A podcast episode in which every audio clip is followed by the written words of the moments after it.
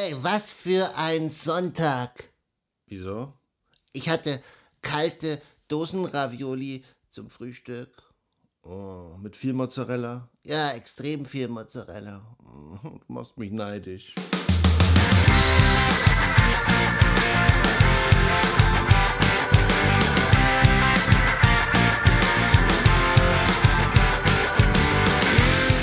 Der heutigen Folge reden wir über IT-Probleme von wachsenden Unternehmen und über den dümmsten anzunehmenden User.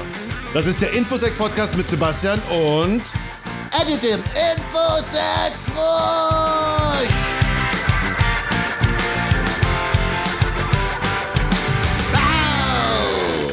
Folge 36! 22. Mai. Eddie ist dabei. Hallo Eddie. Hallo. Ah, äh, ja. Ich mag Reime nicht, das ist immer so, da, du bist nicht Pumuckel. Also du magst Reime nicht von mir. Genau. Ach Gott, die Ravioli waren lecker. Aber lass uns mal anfangen. Ja, wir wollen diese Woche ein bisschen über Unternehmen reden, die wachsen. Vielleicht als kleine hm, Seitennotiz. Ich hatte auch mal ein Startup, das habe ich diese Woche abgemeldet, weil wir zwei Jahre länger gebraucht haben, das Produkt zu entwickeln als gedacht. Und ja, danach wussten wir eigentlich mit dem Produkt nicht mehr wirklich was anzufangen. Aber es gibt Leute, die das besser machen. Und wir hatten diese Woche einen Auftrag oder wir beschäftigen uns schon lange mit diesem Unternehmen.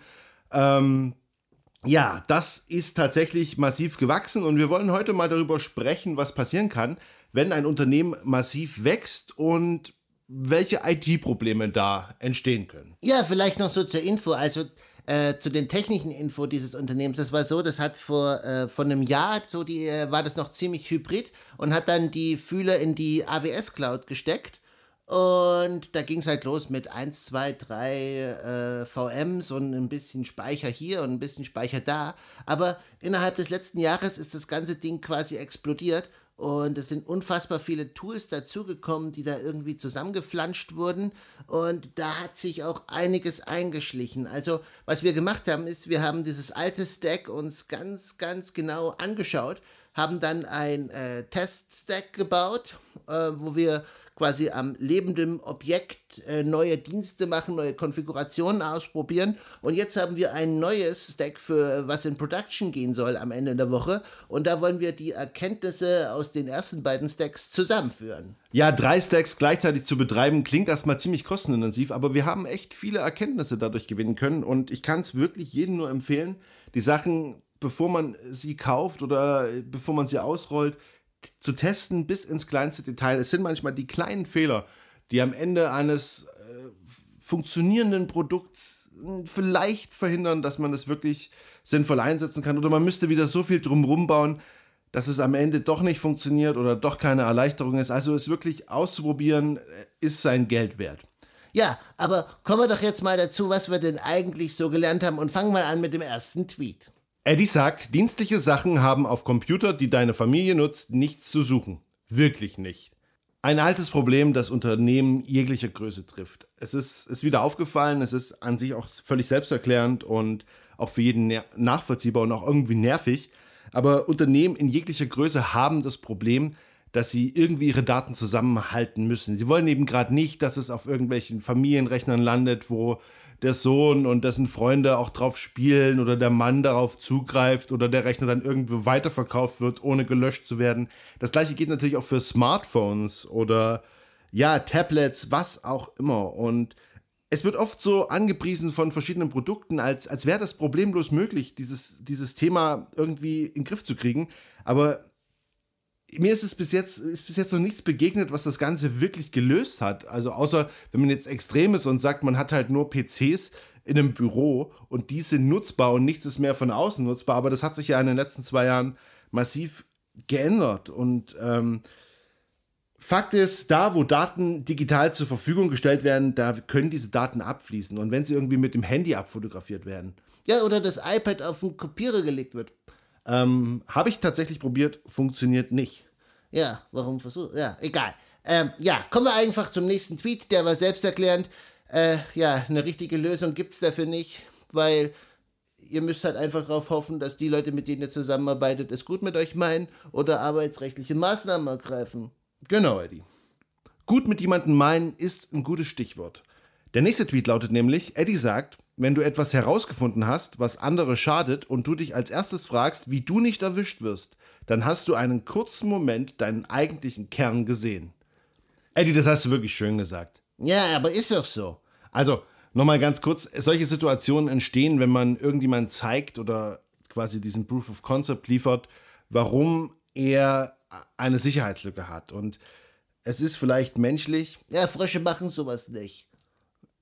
Es ist menschlich auf jeden Fall, dass man dann vielleicht auch mal schaut, okay, wenn ich diese Sicherheitslücke habe oder wenn ich das Problem habe oder wenn da mein Passwort steht, vielleicht steht ja da noch irgendwie ein anderes Passwort. Das ist schwierig. Ja, mach einfach den Mund auf, Alter. Ja, das ist vielleicht auch das, was ethical in ethical hacking meint. Ich hasse dieses Wort, das ist so furchtbar. Ethical Hacking. Also weißt du, als niemand sagt ethical Fliesenleger, ethical Klempner. Äh, wenn, wenn, jemand, wenn jemand nicht ethical ist, dann ist es egal, was er ist, dann ist es irgendwie, dann ist er kriminell, Herr Anwalt. Das musst du ja wissen. Also ethical Hacker. Äh, äh, äh, furchtbar. Eddie. Ich mache einfach mal weiter. Eddie sagt, Dokumentation ist alles. Was für dich logisch ist, muss für andere nicht nachvollziehbar sein. Also Dokumentation ist wirklich wichtig. Kleinteilig, Schritt für Schritt, schreib am besten oben hin. Voraussetzungen, du brauchst einen Account, du musst da in dem und dem Netzwerk sein, du bla bla bla.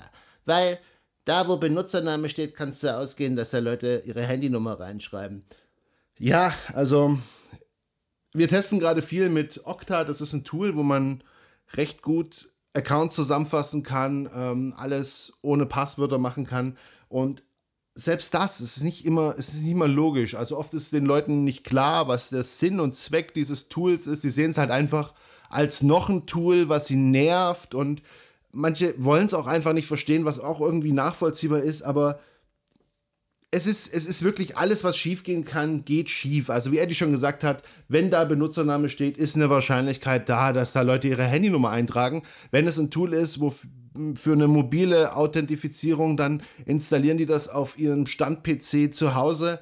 Ähm, ja, einfach Dokumentation, die Leute auch dazu bringen, dass sie es wirklich lesen. Das schafft Akzeptanz. Akzeptanz ähm, schafft einen besseren Umgang und ein besserer Umgang schafft mehr Sicherheit und es spart dir nervige Anrufe. Das geht nicht, hier schon wieder und das. Äh, ja. ja, aber äh, ich habe da, ich da, ich da mehr Verständnis als für, ja. Genau. Okay. Letzter Tweet für heute, Eddie. Eddie sagt, wenn du über Sicherheitsmaßnahmen nachdenkst, dann gehe nicht davon aus, dass alles, was du schützen willst, perfekt konfiguriert und fehlerfrei ist. Ja, ganz wichtige Regel. Ist mir diese Woche zweimal passiert in zwei verschiedenen Umgebungen und einmal, da war ich sogar selbst schuld. Also, gerade gerade Leute, die so IT-Profis, die denken ja immer, ja, das ist schon alles irgendwie richtig und das passiert mir gerade nicht. Und wenn dem so wäre, dann wäre ich ja arbeitslos, dann hätte ich ja überhaupt nichts mehr zu tun, weil dann gäbe es ja nichts mehr zum Hacken. Aber das ist ja gerade eben nicht der Fall. Ja, und genau, genau bei, bei ziemlich komplexen Systemen ist es so, man, die Freude ist ziemlich groß, wenn etwas funktioniert, aber es geht oft mehr, gerade wenn man ein bisschen unter Zeitdruck steht, darum, dass es funktioniert und nicht, dass es, naja, dass es wirklich sicher ist. Und oft vergisst man das, man wird auch irgendwie, ja, so. Idiotenblind oder wie sagt man das? Keine Ahnung, also man, man sieht den Wald vor lauter Bäumen nicht mehr. Und wir haben ja vorhin von den drei Stacks gesprochen. Das erste Stack, auf dem quasi so ein bisschen improvisiert wurde und das, was jetzt ein bisschen organisch gewachsen ist. Und auch da ist es mir aufgefallen, da war ein Tippfehler in der Firewall und da war leider etwas dabei, was wirklich offen in die Welt hinaus gezeigt hat. Mann, Mann, Mann. Aber du hast es ja schon ein Jahr später gemerkt. Und mit diesen Erkenntnissen verabschieden wir uns. Das war der Infosec-Podcast mit Sebastian und Eddie dem Infosec Frosch. Ihr findet uns auf Twitter unter eddie-infosec oder unter infoeddy.de. Und wir hören uns nächste Woche wieder. Bis dahin, bleibt sicher. Tschüss. Tschüss.